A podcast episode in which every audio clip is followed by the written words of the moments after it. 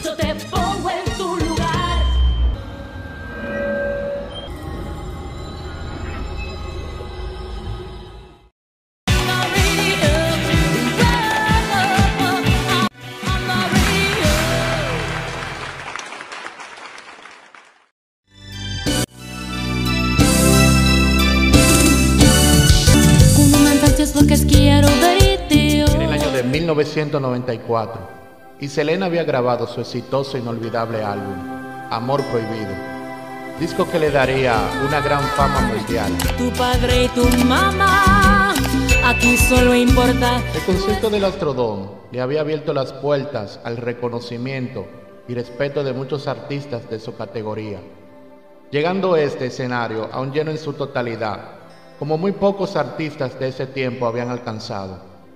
Pudiera decirse de este artista que prácticamente lo tenía todo en su vida personal, sentimental y profesional, anhelando aún de parte de ella la llegada de los hijos a su vida. Pero a excepción de todo esto, Selena contaba con todo el éxito soñado por otros, por lo que a su temprana edad había adquirido, gracias a éxito como Viri Viri Bom Bom, La Carcacha, La Llamada, entre otros. Pero a pesar de toda esta fama y dicha, Selena sentía poco apoyo de sus familiares en cuanto a algunos proyectos que deseaba realizar. Y es precisamente en ese momento que se abrió la brecha a la gran tragedia que marcaría de por vida a la familia Quintanilla.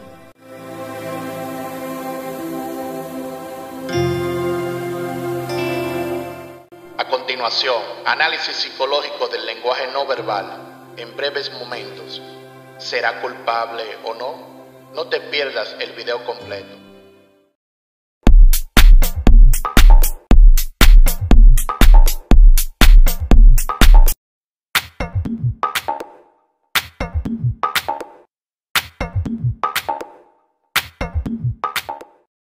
Para entender por lo que Selena estaba aconteciendo durante la realización de uno de sus proyectos más importantes, que era su negocio de ropas, nos remontaremos a la época del año de 1994.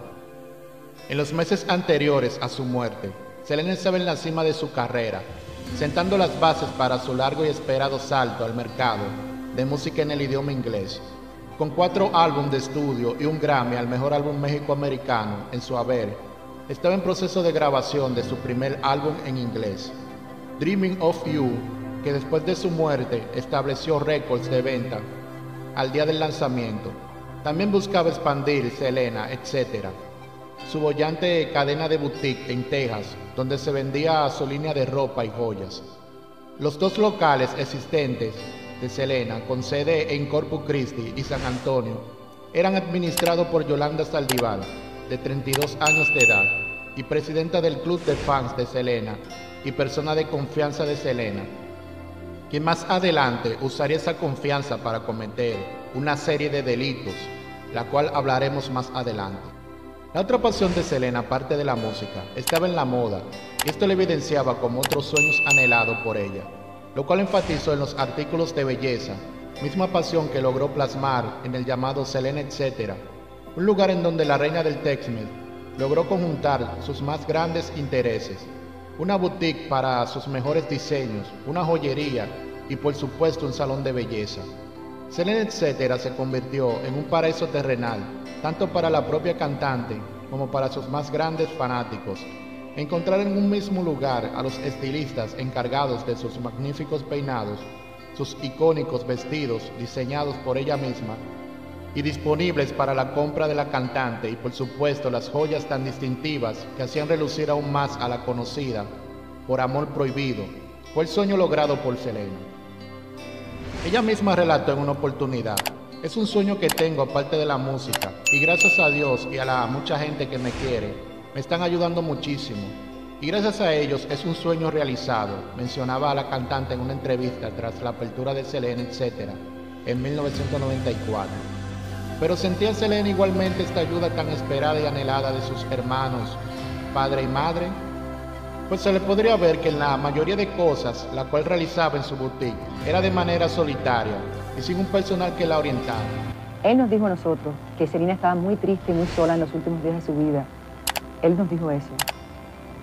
Mira, la, la realidad de la cosa es esta, mira. El mal que hicimos nosotros fue de no apoyar más a Celina en su negocio. Ese era el sueño de ella. ¿Usted se arrepiente? Sí, eh, eh, si, yo hubiera eh, apoyado más a Celina en su negocio, porque yo estaba envuelto en la música, ¿verdad? Entonces yo estaba tan ocupado en esto que si hubiéramos puesto más atención y ayudarla y apoyarla en ese negocio, porque ese era el sueño de ella, posiblemente esto nunca hubiera, nunca hubiera pasado esto.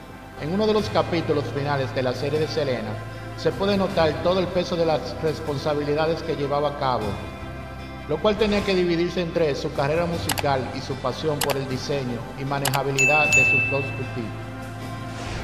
Pues a pesar de todo el peso de responsabilidad que llevaba en sus hombros, Selena Quintanilla pudo salir a camino y llevar a flote sus dos pasiones paralelas. Fue tras el nombramiento de Saldívar como gerente de las boutiques cuando todo comenzó a complicarse más. Según Joenik Patosky, el biógrafo que escribió Selena como la flor, Saldívar usó la tarjeta American Express corporativa que le dio Selena para alquilar coches, invitar a sus socios en restaurantes de lujo y comprar dos teléfonos móviles para uso personal. Los miembros del personal de las boutiques decían que Saldívar era amable cuando Selena venía, pero cruel cuando no estaba presente. Martín Gómez, un diseñador contratado para producir la línea de moda de Selena, comentó, le dije a Selena que le tenía miedo a Yolanda. Ella no me dejaba hablar más con Selena, era muy posesiva. A medida que el descontento aumentaba entre ellos, los empleados informaron a Selena de que Saldívar era una persona hipócrita e inestable, pero Selena no tomó ninguna medida. Luego se quejaron a su padre y gerente de la empresa Abraham Quintanilla Jr., quien advirtió a su hija que Saldívar podría ser peligrosa. A principios de marzo de 1995, los empleados de la tienda informaron a Selena y a su familia de que Saldívar estaba malversando fondos del negocio y que había conseguido robar más de 60 mil dólares. En un acalorado enfrentamiento con Selena, su padre y su hermana, Suset Quintanilla, Saldívar negó haber cometido ninguna infracción, argumentando que estaba en posesión de documentos que la exoneraban, aunque no los presentó. Quintanilla Jr. prohibió a Saldívar hablar con Selena, aunque Selena insistió en mantener a Saldívar cerca, ya que ella era la responsable de los temas económicos de la cantante. El 25 de marzo de 1995, Selena le dijo a su hermana que planeaba despedir pronto. El 30 de marzo de 1995, Saldívar llamó por teléfono a Selena para informarle que se alojaba en un motel de la cadena de Dice Inn, cerca del Aeropuerto Internacional de Corpus Christi. Animó a Selena que la visitara para recoger determinados documentos que le había prometido entregar, pero le pidió que fuera sola, Selena no hizo caso y se presentó allí con su marido, Chris Pérez, y Saldívar no entregó los documentos. A la mañana siguiente, Selena regresó sola al motel, donde presionó a Saldívar para que le entregara los documentos. En una calorada discusión que fue escuchada por los huéspedes de las habitaciones vecinas, a las 11.48 am, Saldívar sacó una pistola calibre 38 y disparó a Selena en el hombro derecho. Cuando la cantante se dio vuelta para huir, Críticamente herida, una Selena sangrante y llorosa corrió hacia el vestíbulo del hotel, gritando, que alguien me ayude, mientras que una enfurecida Saldívar la perseguía gritando. Selena se desplomó en el vestíbulo, donde antes de perder el conocimiento, logró mencionar el nombre de su agresora. Cuando la policía llegó al lugar, encontraron a Saldívar encerrada en su camioneta, con la pistola apuntando a su sien, gritando, no puedo creer que haya matado a mi mejor amiga. Mantuvo a raya a la policía durante casi 10 horas antes de ser finalmente detenida. Mientras tanto, Selena fue llevada al Memorial Medical Center, donde ingresó en un estado de muerte cerebral. Debido a la ruptura de su arteria subclavia, después de casi una hora de intentos fallidos por revivirla, Selena fue declarada muerta. Saldívar se declaró inocente alegando que el tiroteo fue accidental pero un tribunal la condenó por asesinato en primer grado. Fue sentenciada a cadena perpetua, sin posibilidad de libertad condicional, hasta marzo de 2025. Desde entonces pasa 23 horas al día aislada en su celda de 2.7 por 1.8 metros en la unidad de Mountain View en Castlevania, Texas, donde se le mantiene para protegerla de las amenazas de muerte que le hacen los fans de Selena, que están allí encarcelados. En el año de 1995, la presentadora del programa de noticias de Primer Impacto, que conducía en ese entonces la comunicadora María Celeste Raraz, dio un pleno seguimiento e intensivo apego a las investigaciones y declaraciones de la asesina de la cantante, Yolanda Saldívar, la cual con motivo a sus declaraciones realizó varios trayectos hasta donde se encontraba presa la famosa protagonista de los hechos que enlutaron a la familia Quintanilla.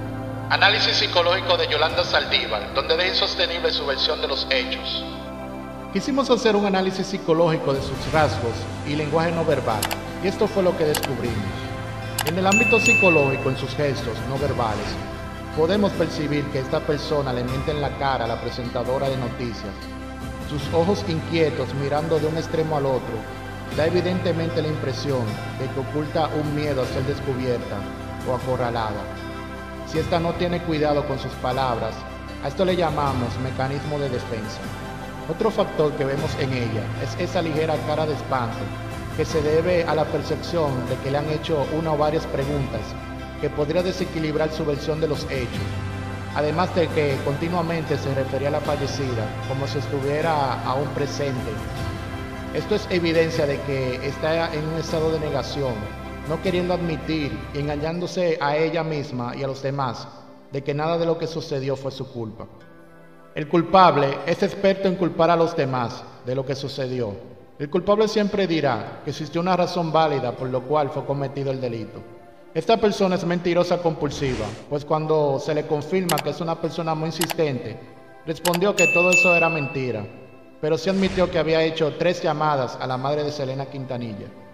Cuando la culpable dice que no importa la condena que le den, pero que siempre recordará a Selena, aquí ella está admitiendo, aún sin quererlo, que sí ocasionó la desgracia, pues lo normal de una persona sería decir, saldré de aquí porque soy una persona inocente de lo que se me acusa.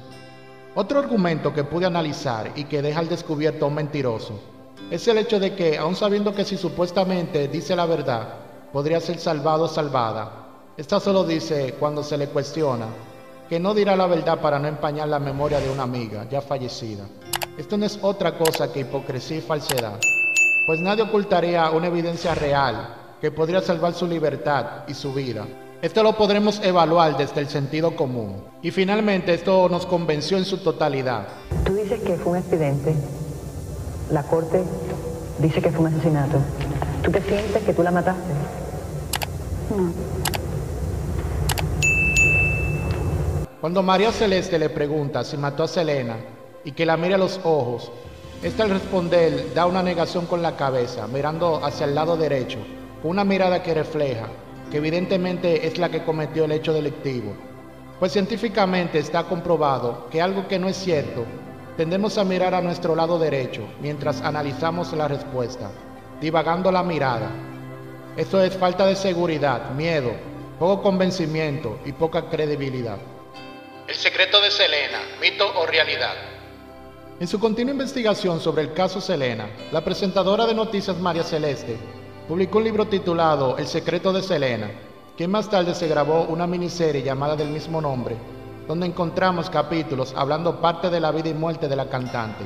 Esto obviamente por su dudosa procedencia, según la familia Quintanilla, de la realidad en cuanto a la vida personal de la cantante puso de manifiesto el enojo de la familia Quintanilla y de parte de Chris Pérez, ex esposo de la cantante, donde defiende su relación con la fenecida cantante y donde niega tener conocimiento de un supuesto romance con quien fue el cirujano de la cantante, lo cual Yolanda Saldívar, en una de las entrevistas que le, realizó María Celeste, pone de manifiesto y el doctor también alega que sí existió tal romance y no fue revelado hasta ese momento. Pero, ¿por qué empañar la memoria de alguien que ya no se puede defender? ¿Cuál es la necesidad de esta persona de hablar sobre algo que ya no tiene sentido? Esto, al parecer, será un misterio sin resolver. Además de esto, existió una supuesta llamada que la cantante había hecho minutos antes de su muerte al cirujano.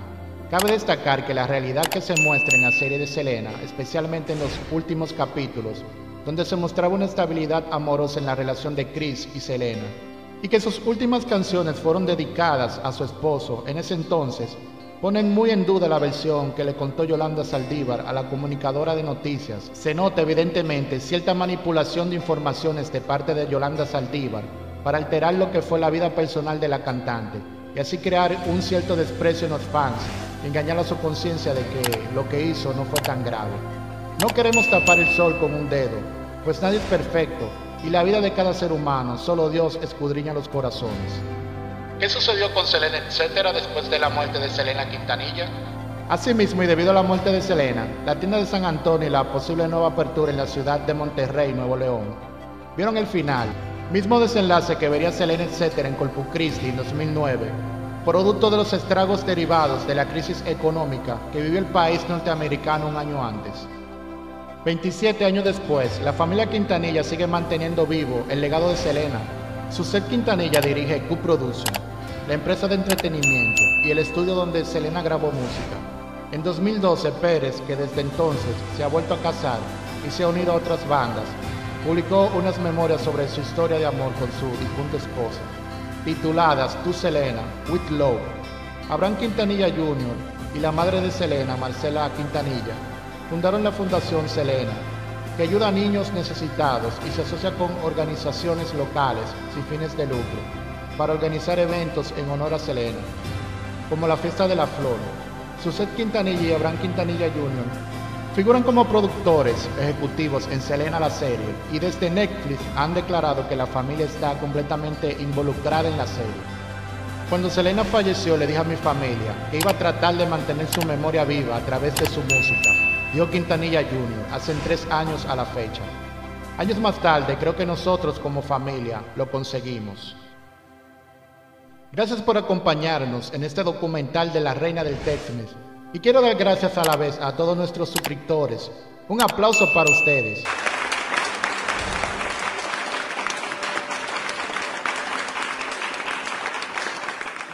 Quiero celebrar que ya somos 500 y un poquito más. Se les quiere a todos, confirmándoles que sin ustedes este canal dejaría de ser. Y animándolos a todos a dar su opinión siempre con el respeto debido, a suscribirte, dar like y compartir con esa persona que aprecias. Será hasta la próxima. Escríbanme para mandarles un saludo desde aquí. Chao. Oh, oh, cada noche de dormir.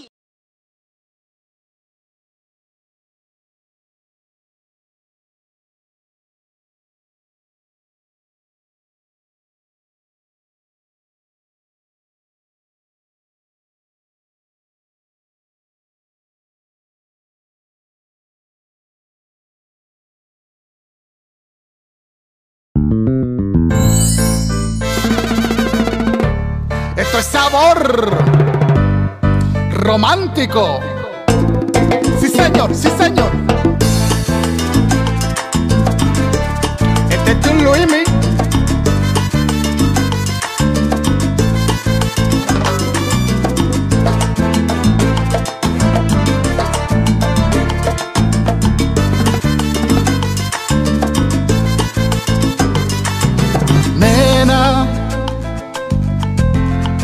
Yo te veo siento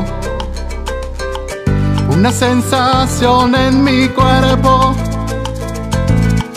que a mí me eleva hasta el cielo y me entrego a tu amor. Quiero tenerte, nena, siempre. Yo necesito de tu amor. Hazme sentir que vive en ti todita toda esta pasión. Quiero tenerte, nena, siempre. Yo necesito de tu amor. Hazme sentir que vive en ti todita toda esta pasión.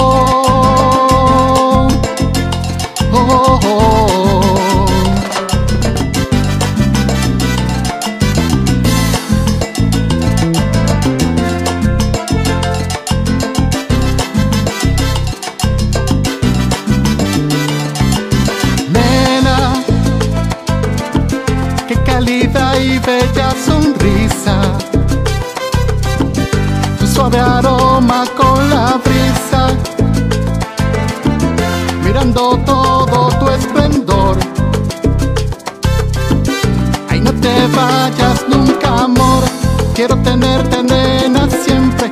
Yo necesito de tu amor. Hazme sentir que vive en ti todita toda esta pasión. Quiero tenerte, nena, siempre. Yo necesito de tu amor. Hazme sentir que vive en ti todita toda esta pasión. Tan solo tú y yo,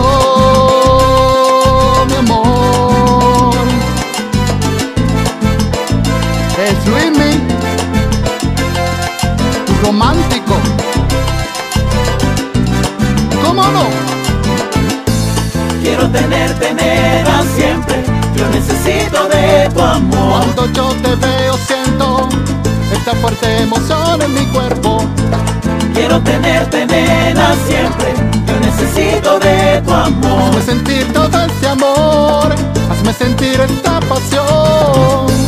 Quiero tenerte, nena, siempre. Es que tú me, de es que tu tú me, es que amor. tú me elevas hasta el cielo. Eres sensacional. Quiero tenerte, nena, siempre. Y ya le necesito escucha esto, hazme sentir que vive en ti. Todita toda esta pasión. En la cortina musical, The Art Revolution. Quiero tenerte, nena, siempre. Yo necesito de tu amor. Hazme sentir que vive en ti. Todita toda esta pasión. Quiero tenerte, nena, siempre. Yo necesito de tu amor. Hazme sentir que vive en ti. Todita toda esta pasión.